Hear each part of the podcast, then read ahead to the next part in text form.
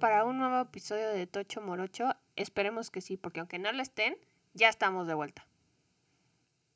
Esta semana hubo muchas emociones, algunas noticias muy importantes, datos curiosos y equipos que empiezan a mostrar su verdadera cara ante la temporada y estamos ya en la recta final de la temporada, el último cuarto, cuatro juegos para todos los equipos y la definición de quiénes estarán en los playoffs y quiénes se irán a su casa a pasar la Navidad con una taza de chocolatito caliente con malvaviscos.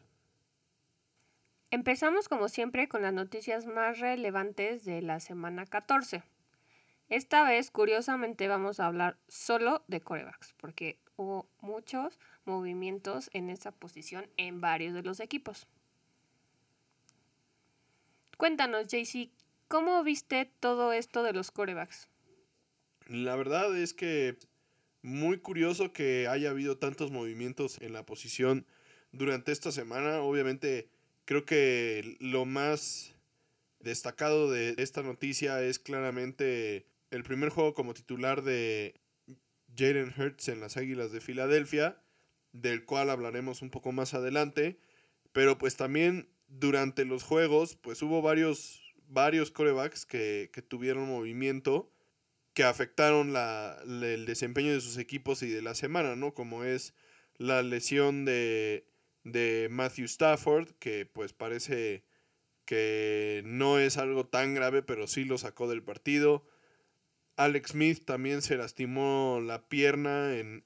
En la primera mitad contra los 49ers. Exacto. Que es algo también, eso sí, digo, Matthew Stafford y a nadie se le desea que se lastimen y mucho menos, ¿no? Pero pues hablando de Alex Smith es muchísimo más complicada su situación considerando la situación que ya, ya sabemos todos de las 17 cirugías que sufrió y pues la posibilidad de haber perdido la pierna. Sí, bueno, en este caso sí fue una alusión de la, de la pierna, pero más bien de la, de la pantorrilla, entonces no, no tiene nada que ver con, con las lesiones que, que tuvo antes y pues en teoría él debe de, estar bien. De hecho, Alex Smith ha estado jugando bastante bien y seguramente será el Comeback Player of the Year, que es el reconocimiento que se le da a los jugadores que, que regresan pues de lesión o de posibles retiros y que tienen una actuación destacada durante la temporada. En este caso creo que no va a haber pues ninguna objeción para que Alex Smith sea el receptor de este galardón al final de la temporada, la verdad es que se lo merece. Y bueno, también en el juego contra los de los Bengals contra los Vaqueros, eh, Brandon Allen también estuvo cojeando en, en, la segunda mitad, una serie completa prácticamente se la pasó brincoteando porque no podía apoyar el pie. Apoyar la, la pierna derecha y bueno, ya finalmente por ahí ya lo terminaron por, por sacar porque pues no estaba haciendo bien ya las cosas, porque no podía apoyar justamente.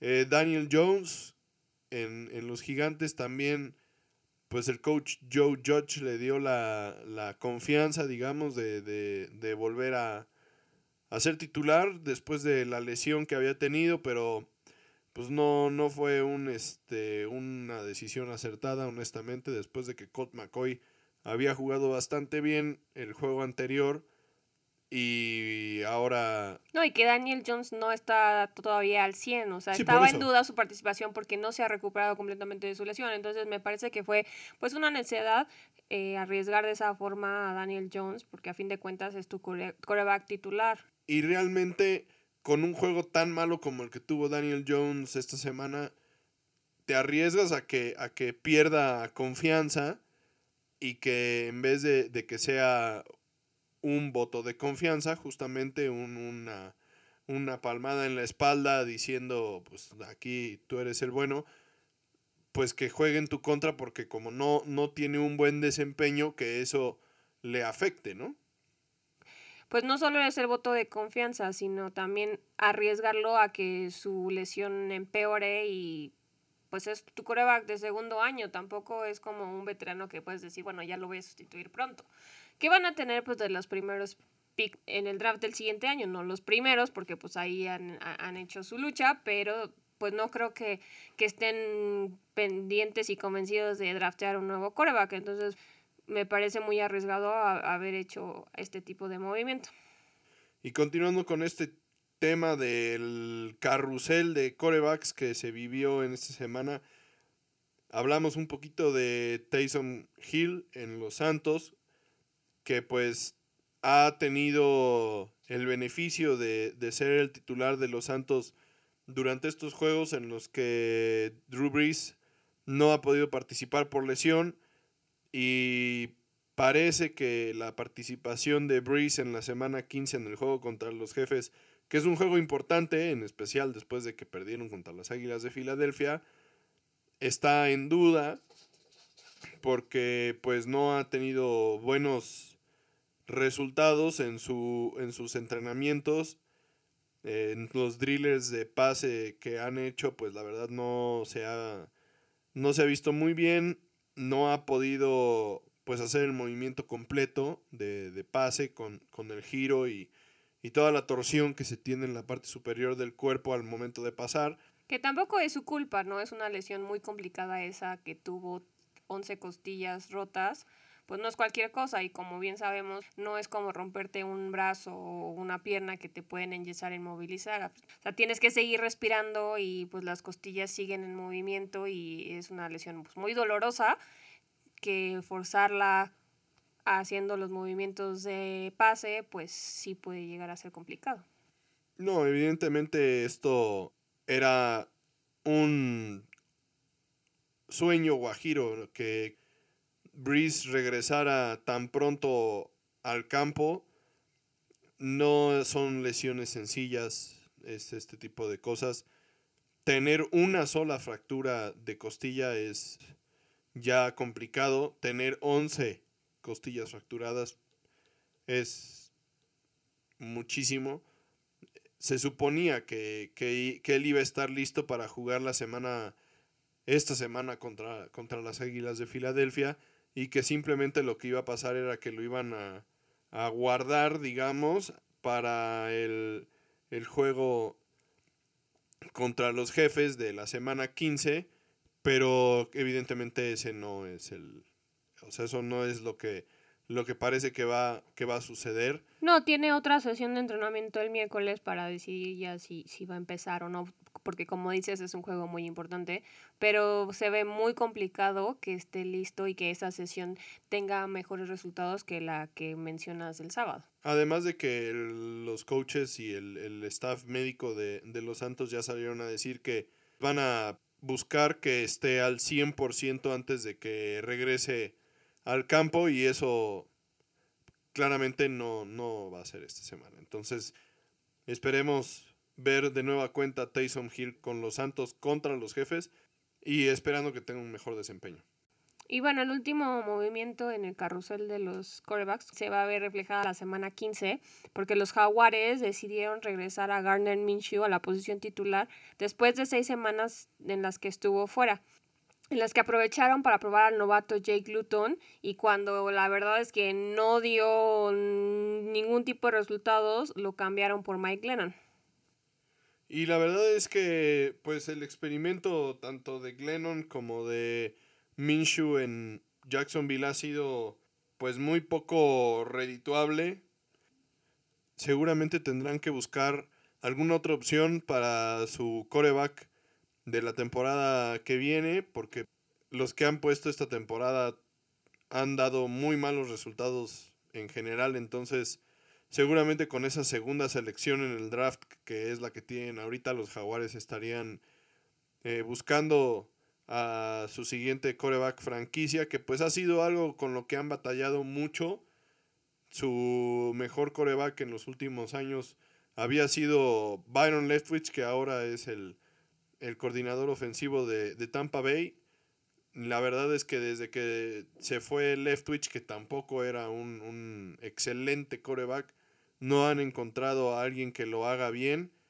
Y ha sido pues como el juego de las sillas ahí en, en, Jacksonville estos últimos años y pues parecía que Minshew tenía potencial, pero finalmente no lo demostró y, Y, los otros dos, Lotton y, y Glennon, pues no son tampoco una solución para ellos. Entonces, esperemos una nueva cara como coreback de los Jaguares para 2021.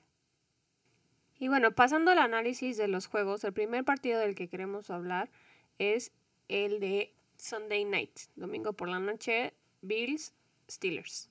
Un juego que prometía muchísimo, un juego de esos que ya habíamos dicho que era de los que tenían más posibilidades de perder y finalmente así sucedió. Sí, la verdad es que el, juego de la semana pasada entre los Steelers y Washington pues fue el que no veíamos venir, pero sí veíamos que este partido entre, entre estos dos equipos podía ser donde los Steelers perdieran su, su récord de invicto y la verdad es que el partido no empezó tan impresionante.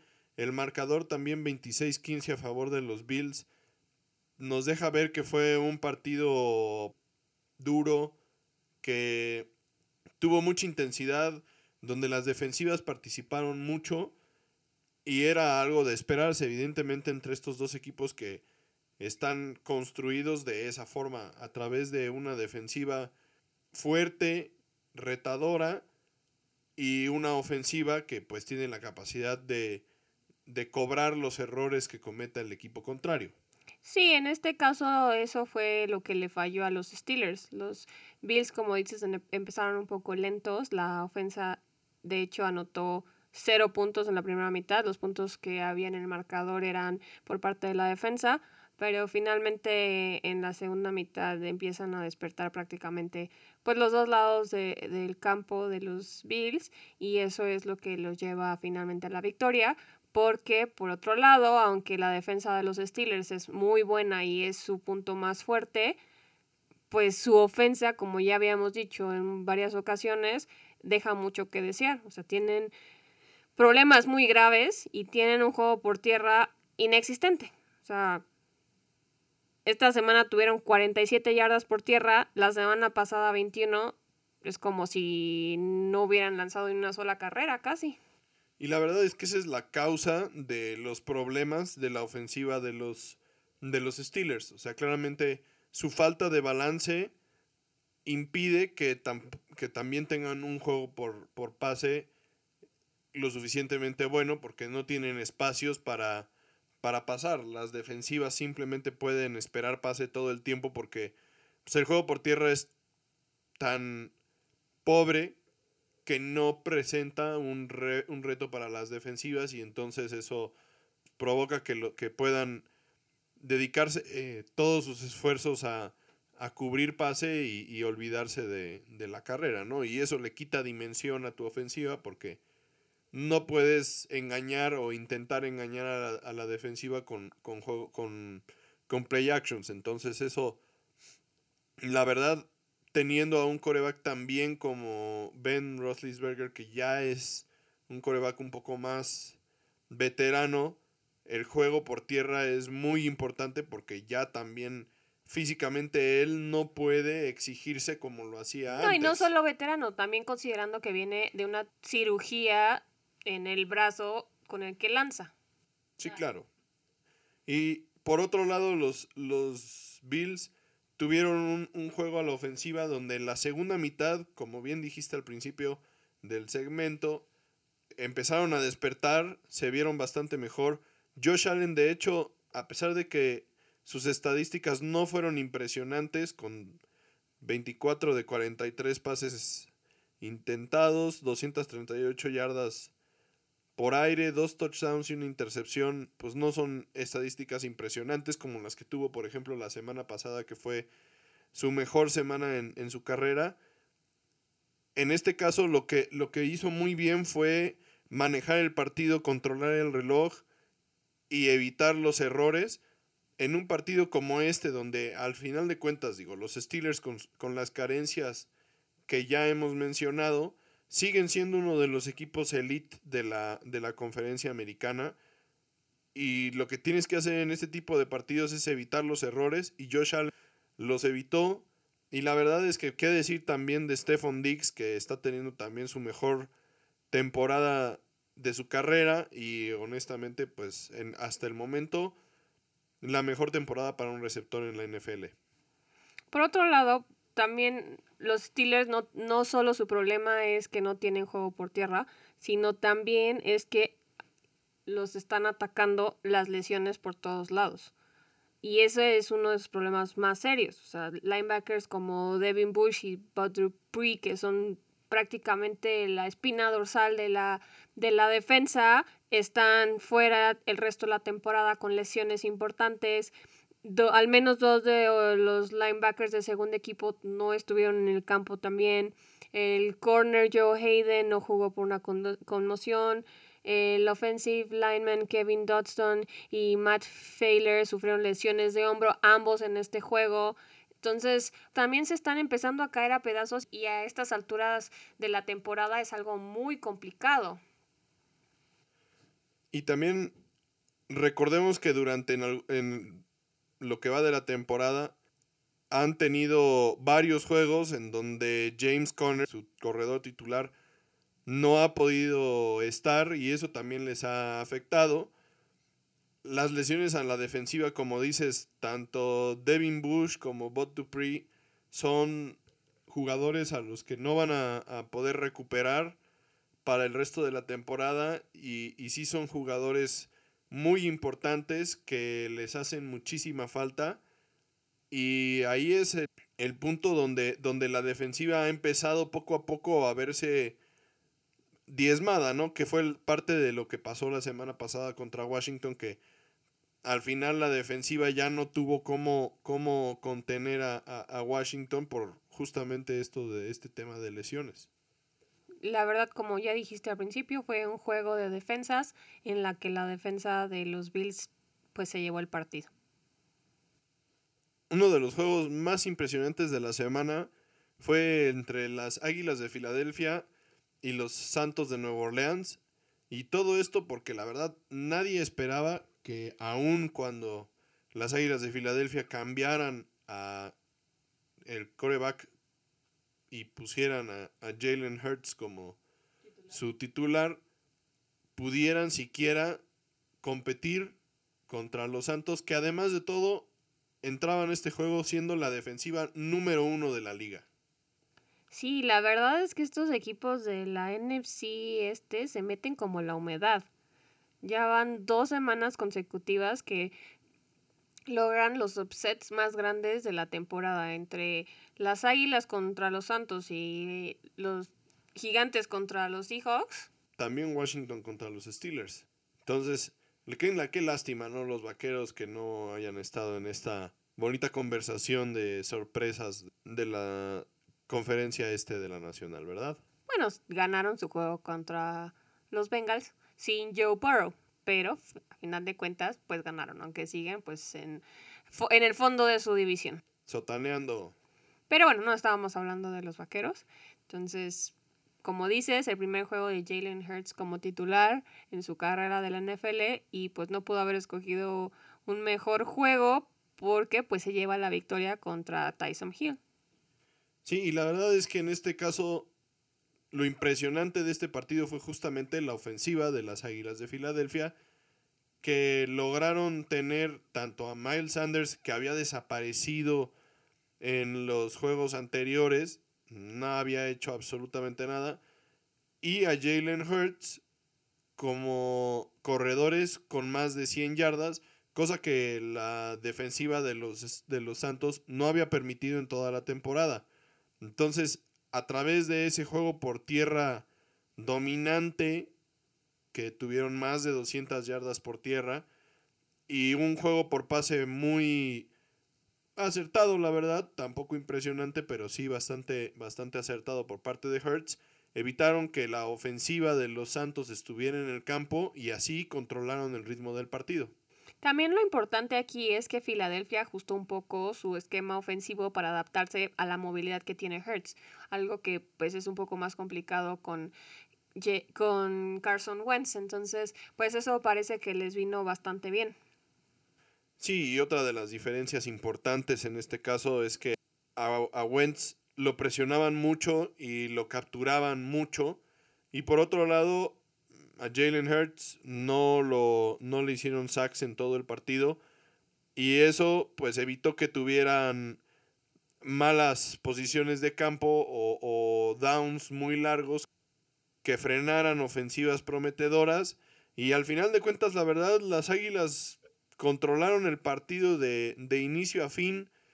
Parecía por ahí por un momento que los, que los Santos podían regresar a, al partido y lograr ganarlo, pero al final los errores de, de Taysom Hill fueron muy costosos, la verdad.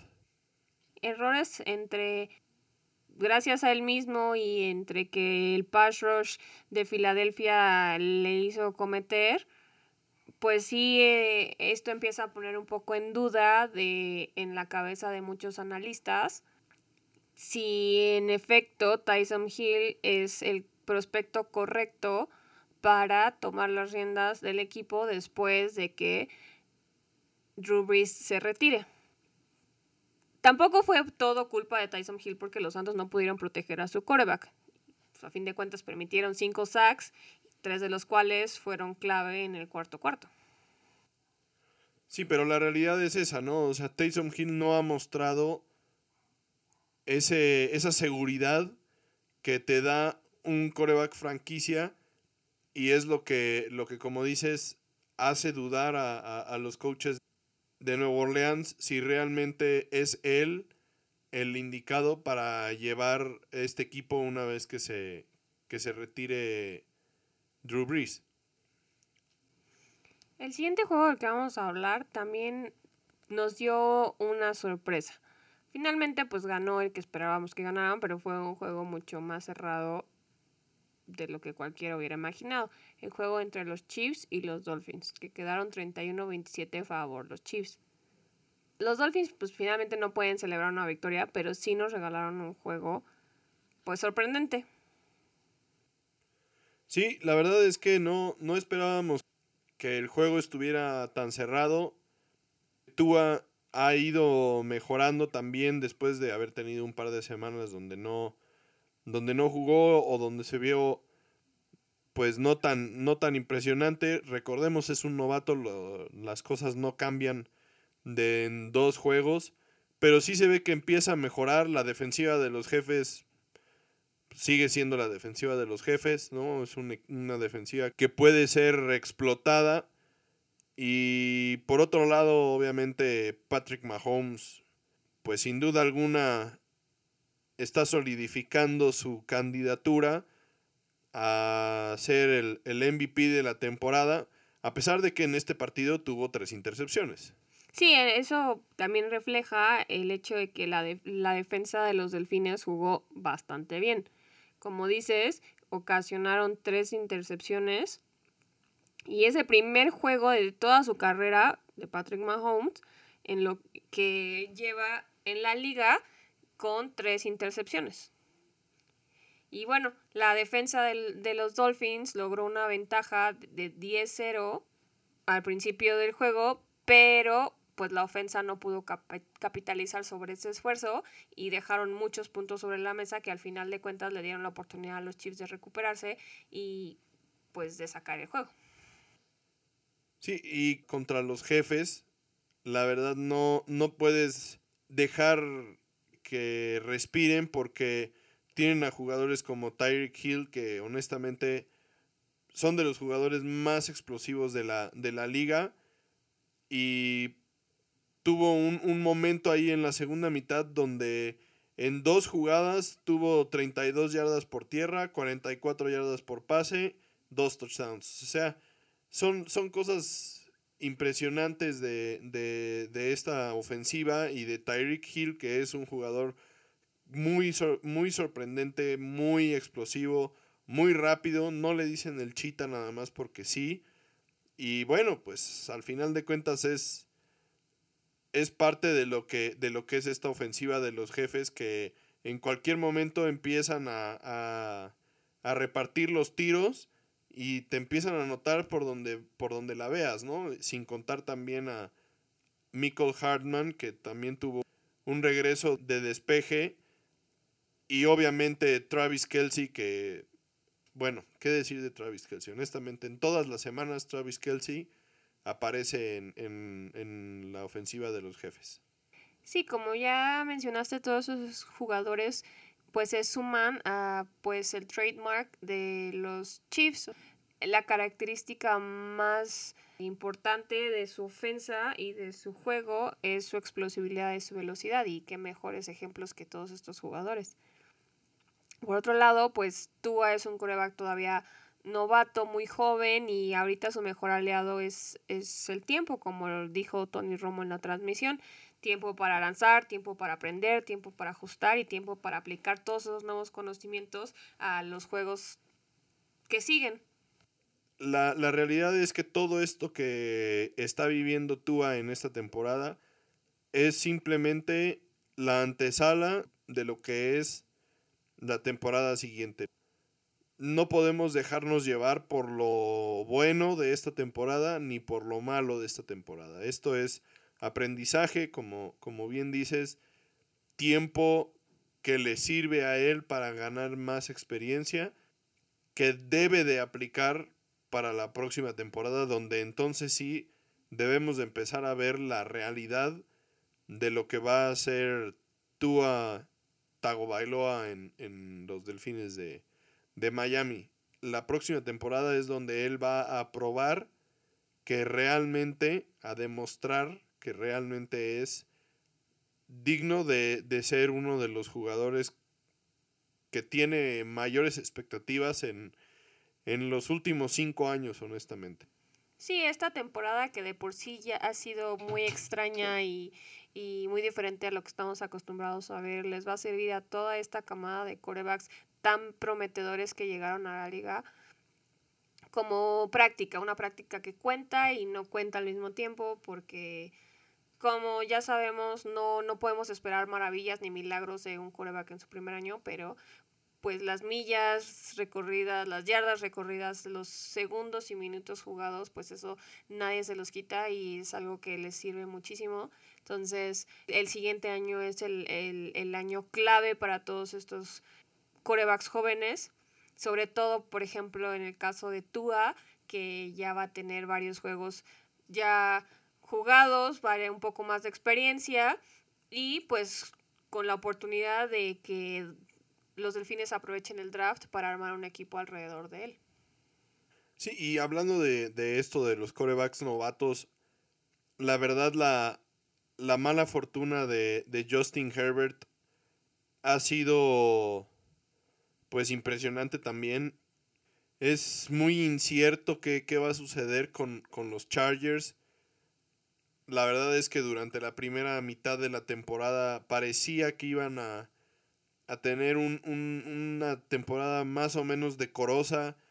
Herbert se había visto bien, habían competido en, en muchos de sus partidos, de hecho, recordemos que fueron eh, un rival difícil de vencer contra los jefes justamente. Y, y, la verdad es que no se les ha dado nada para nada en, en la temporada. Se ha visto que el talento de Herbert es es bueno, es, es suficiente para, para la liga y que tiene mucho potencial que desarrollar, pero por algún motivo que honestamente no puedo ver en, en sus partidos, simplemente no logran capitalizar y ganar partidos. Y bueno, recordemos que la, la, semana pasada los blanquearon los Patriotas y, fue una derrota muy, muy dura, la verdad. Y, y eso desanima mucho un, un equipo que, que, parecía que, que estaba al, al borde de, de, conseguir darle la vuelta a la, a la tortilla. Finalmente esta, esta semana le ganan Atlanta 20-17. Pero también un juego muy, muy tropezado. Que al final iban, iban empatados a 17 y lograron arrebatarles la, la victoria. Los, los, corebacks novatos pues se han visto bien, muy prometedores los, los tres, vamos a hablar de tres en este caso, o bueno, tal vez hasta cuatro si tomamos en cuenta un solo juego de Jalen Hurts, pero por lo menos Burrow, Herbert y Tua, que son de los que hemos visto más durante la temporada. Los tres se han visto bastante prometedores y las temporadas siguientes son realmente donde, donde van a demostrar su, su valor real. Porque recordemos que también Robert Griffin fue un coreback que se vio muy bien durante sus primeras temporadas y al final se apagó. Carson Wentz, otro, otro coreback que en sus primeros dos años parecía que, iban a, a, meterlo al Salón de la Fama por adelantado y ahora claramente no, no está donde, donde él quisiera estar. Y pues hasta cierto punto también Jared Goff, ¿no? Jared Goff que, que ya jugó un Super Bowl, pero sigue dando ese sabor como que de que podría, podría dar más y se está quedando corto, ¿no? Entonces a, a veces los primeros años de, de, los corebacks son, son un poco mejores porque tal vez las defensivas no los conocen y con el tiempo se van apagando un poquito y eso pues va a ser muy interesante con estos con estos corebacks este año. Hablando de buenos desempeños de defensas, tenemos el juego entre los Bucks y los Vikings, el cual se llevaron los Bucks 24-14. Les costó trabajo agarrar ritmo y arrancar, pero finalmente pues la defensa se hizo presente en el momento adecuado con el pass rush. En el último cuarto, cuando Kirk Cousins está siempre en mejor forma. Y la verdad este partido pues era muy interesante porque son dos equipos que están peleando su lugar en, el, en los wild cards. De ambos de estos equipos se esperaba bastante más, no que estuvieran peleándose por, por el último lugar de, de comodines. Pero bueno, la verdad es que la temporada ha sido un poco decepcionante para ambos equipos. Más que nada para los Bucaneros, que realmente para muchos siguen siendo uno de los, de los favoritos para el, para el Super Bowl, contando de que Brady pues está ahí.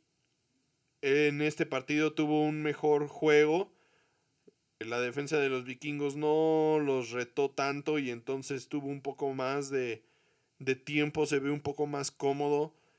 También puede ser que como, como venían saliendo del, del bye, hayan tenido esta oportunidad de, de realmente intentar que, que, Brady se sintiera un poco más cómodo con el sistema y aprovechar eso para, para plantear un buen partido contra una defensiva que normalmente es más el esquema el que, el que es retador y no tanto los jugadores como hemos visto con Mike Zimmer y los vikingos. Bueno, que también te voy a decir una cosa, no sé qué tanto iban a aprovechar el bye para que Brady se sintiera un poco más cómodo con el esquema, porque pues por ahí salieron unos rumores de que se había organizado con su coach para irse a, relajar jugando unas ronditas de golf hasta que la NFL se enteró y les dijeron no, no, no, no esto no va a ser así si queremos seguir jugando todos sanos y sin problema. Entonces, pues quién sabe si su intención era aprenderse mejor las jugadas, pero bueno. Bueno, tal vez iba a jugar golf y pues ver si podía hacerle algunos ajustes a la ofensiva. Hacerse, hacerse una mejor persona en el campo de golf, porque como ya sabemos todos aquí, el golf te hace una mejor persona. y te da las bases para sobrellevar situaciones muy difíciles. Si no, pregúntele a nuestro querido senador de Nuevo León. Pero bueno, nos estamos desviando del tema. También por otro lado, sí, este, la defensa de los Bucks se vio bien, pero los vikingos hicieron todo por perder el juego. Y mucho de eso fue gracias al pateador Dan Bailey. Y fue verdaderamente triste porque justo un día antes el coach Mike Zimmer había salido a decir que su pateador tenía toda su confianza porque ya lo habíamos visto medio Entre que bien, entre que mal. Un poco fallón en el juego contra los jaguares, honestamente.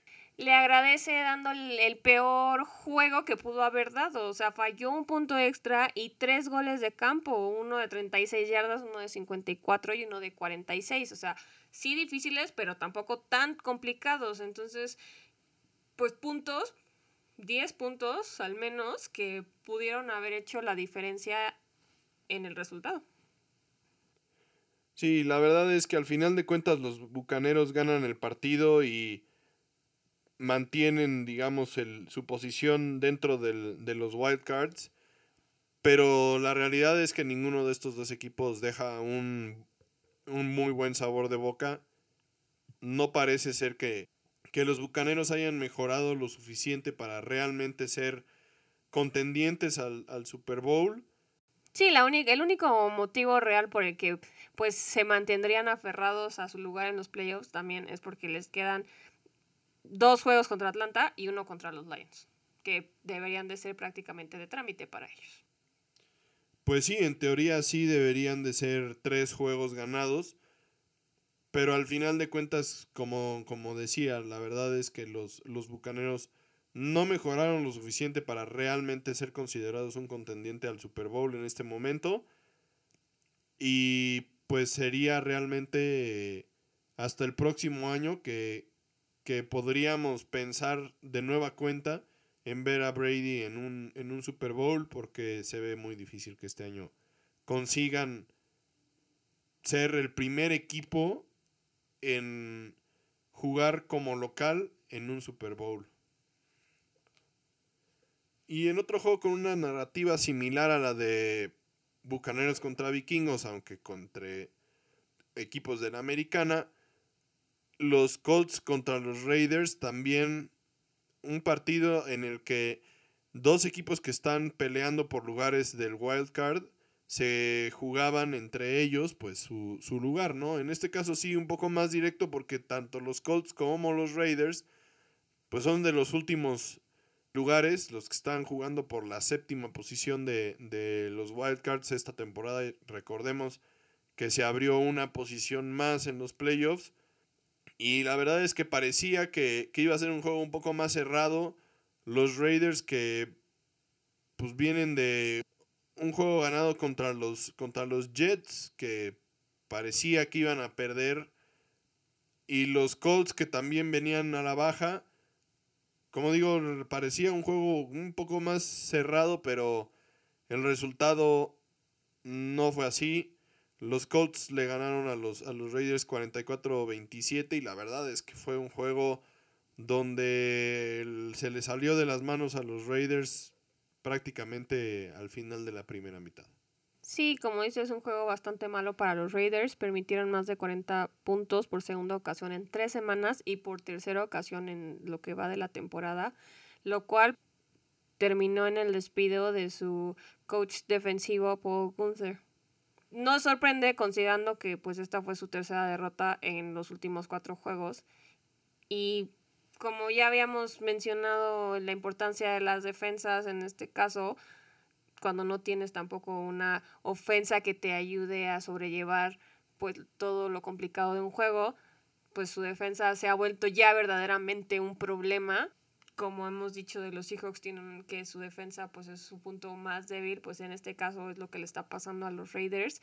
Y el resultado de este juego los deja 7-6 y pues cada vez más lejos de playoffs. Sí, la verdad es que cómo cambian las cosas cuando en el segundo juego contra los Chiefs en, Las Vegas, que fue un partido que, ganaron los Chiefs al, final, un juego eh, muy impresionante, que dejaba un buen sabor de boca para los Raiders a pesar de haber perdido el partido.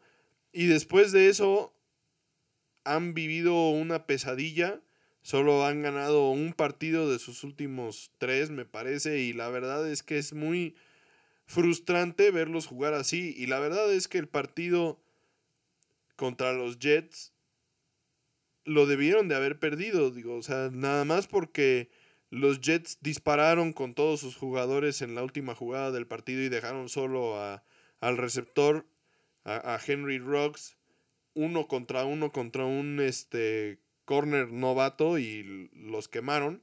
Pero era un juego que tenían perdido, entonces podrían ya haber perdido los últimos tres partidos en, seguidos y, y estar completamente fuera de la, de la playoff picture. Y pues la verdad ahora se mantienen 7-6 todavía con esperanzas, pero la verdad es que con las derrotas que tienen contra rivales de la conferencia americana, no se ve como algo posible que logren meterse a, a playoffs. Cuando hace cuatro semanas estábamos hablando de que era posible que los Raiders fueran no solo un, un, equipo de playoffs, sino un equipo que pudiera ser relevante en los playoffs. Y pues las cosas cambian de forma vertiginosa en esta liga, la verdad. Y es impresionante que se hayan descarrilado tan horriblemente.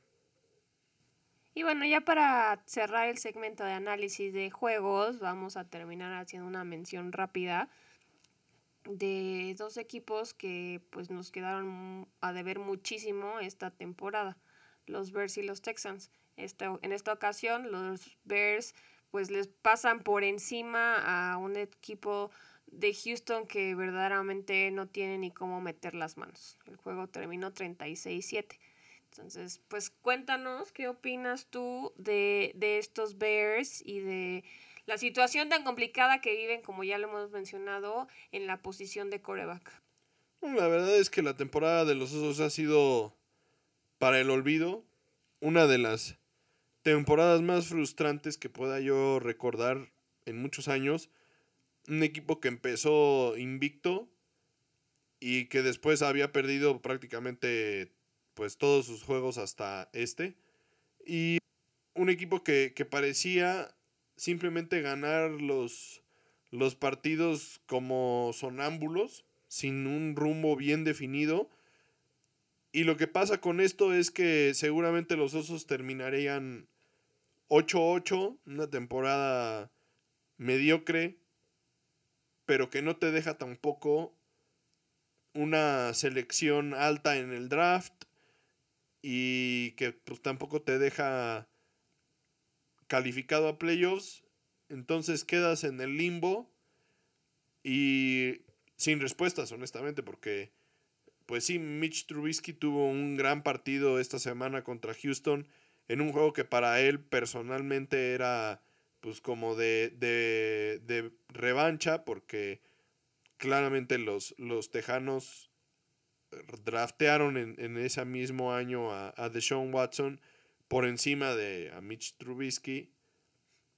Y pues se ha hablado mucho de, esto, ¿no? De, los Bears y de su preferencia por Trubisky. Y pues tampoco se ve que Foles sea la, la respuesta. Foles, que es el coreback de las Águilas, porque francamente no ha hecho nada bueno con ningún otro equipo con el que ha jugado. No se ve claridad, no se ven soluciones para la próxima temporada simplemente se ve más de lo mismo, ¿no? Porque a menos de que, de que suceda algo extraordinario o de que corran al coach, no se ve que vaya a haber una gran mejoría para la temporada que sigue. Más o menos parece que, que los osos están en este momento como en un espacio tipo de los vaqueros como a la mitad de la carrera de Tony Romo. El eterno equipo 8-8 que pues te dejaba con con nada, ¿no? O sea, sin playoffs, sin un buen draft, una claridad cero y la verdad es que muy muy decepcionante, ¿no? En especial por la forma en la que empezó la temporada, digo, sí sin rumbo, pero por lo menos iban 5-0. Y bueno, esos fueron todos los juegos de los que queríamos hablar esta semana. Pasemos ahora a, al Playoff Picture después de, de, los juegos de la semana 14. Cuéntanos sobre el AFC. Bueno, pues en la conferencia americana, con la derrota que sufrieron los Steelers esta semana, los jefes finalmente se ponen como el equipo número uno sembrado de la, de la conferencia y en este momento serían el equipo que tendría eh, la semana de descanso y que además de todo recibiría los playoffs completos en casa en caso de llegar hasta el juego de campeonato de la conferencia. Después de ello seguirían los Steelers, que ya aseguraron su lugar en playoffs también. Después de ellos seguirían los Bills, que pues bueno, obviamente con la victoria de los contra los Steelers, pues están completamente afianzados en ese tercer lugar. Los Titanes que también pues prácticamente tienen asegurado el, el lugar de, de, su división después de la tremendísima actuación una vez más de Derrick Henry contra los Jaguares. Y los tres comodines serían los Browns, los Colts y los Dolphins. Los equipos en este caso que, que están pues ahí en la burbuja serían los Ravens que todavía actualmente están fuera de los playoffs y que necesitan pues empezar a ganar partidos para realmente meterse a, a la posibilidad de tener un lugar como comodín dentro de los playoffs de, de la americana. Y bueno, pues platícanos tú ahora eh, cómo está la cosa en la conferencia nacional. Sí, bueno, en la NFC hasta este momento el primer lugar lo tendrían los Packers, quienes ya son campeones divisionales, al igual que los Chiefs, que olvidamos mencionar. Segundo lugar estarían los Santos, que ya tienen su lugar asegurado en playoffs, pero no todavía ser campeones de división. En tercer lugar quedan los Rams, porque pues también ganaron esta semana. En cuarto lugar están ahora el Washington Football Team, que les quitan su lugar a los Giants. El primer comodín serían los Seahawks. El segundo comodín serían los Bucks. Y el séptimo comodín hasta este momento serían los Cardinals. En la burbuja todavía con esperanzas de si alguien se tropieza por ahí entrar a playoffs quedarían los vikingos, los Bears, los Lions, los 49ers, los Giants, los Eagles, los Cowboys y los Panthers. En esta división tenemos, en esta conferencia, perdón, tenemos muchos más equipos todavía en posibilidades, aunque sean remotas, de llegar a los playoffs. Sí, y también tenemos ya seis equipos que están completamente fuera de los playoffs. Seis equipos que están eliminados, que pues verían los playoffs desde su casa. El primero serían los Jets, los Jaguars, después los Bengals, los Falcons, Chargers y Texans. Y prácticamente ese sería el orden en el que estarían participando en el draft hasta este momento. Y pues, pues también como ya habíamos mencionado, triste porque tenemos dos de los equipos con, con corebacks novatos bastante prometedores ya fuera de los playoffs. Dentro de esos equipos eliminados también están los Tejanos que para algunos eran favoritos para ganar la división sur de la americana. Recordemos aquel primer juego de la temporada, un jueves en, en septiembre, que los Tejanos jugaban contra los jefes y vaya sorpresa que han sido los, los Tejanos para mal, ¿no? Realmente una temporada para el olvido. Recordemos que los Tejanos ya corrieron a su coach, Recordemos que dentro de estos equipos que, que ya están eliminados, los Falcons también ya corrieron a su coach. Los Jaguars corrieron a su gerente general. Los Jets corrieron a su coordinador defensivo. Así que, pues muchos equipos con cambios dentro de su staff de cocheo, los que pues están ya eliminados, ¿no? Es lamentable. Y bueno, esos a pensar ya en 2021. Bueno, con eso terminamos el episodio de hoy. Esperemos que les haya gustado. Queremos tomarnos un momento para agradecerles a todos nuestros fans que han estado con nosotros durante todo este tiempo, que nos siguen escuchando. Muchísimas gracias. Les mandamos un saludo a todos. Donde sea que estén escuchándonos. Nos da muchísimo gusto ver que nos escuchan ya en muchas partes del mundo, no solo en México. Entonces les mandamos saludos hasta Argentina, Colombia, Alemania, España, Francia, Honduras, Perú y Estados Unidos. Sigan compartiendo, sigan escuchándonos. Les prometemos que cada semana vamos a ir mejorando y traerles mejores noticias, mejores segmentos. Recuerden que también estamos abiertos a sus comentarios, sugerencias, si quieren que hablemos de algo, de algo o alguien en particular, con mucho gusto recibimos sus comentarios. Bye.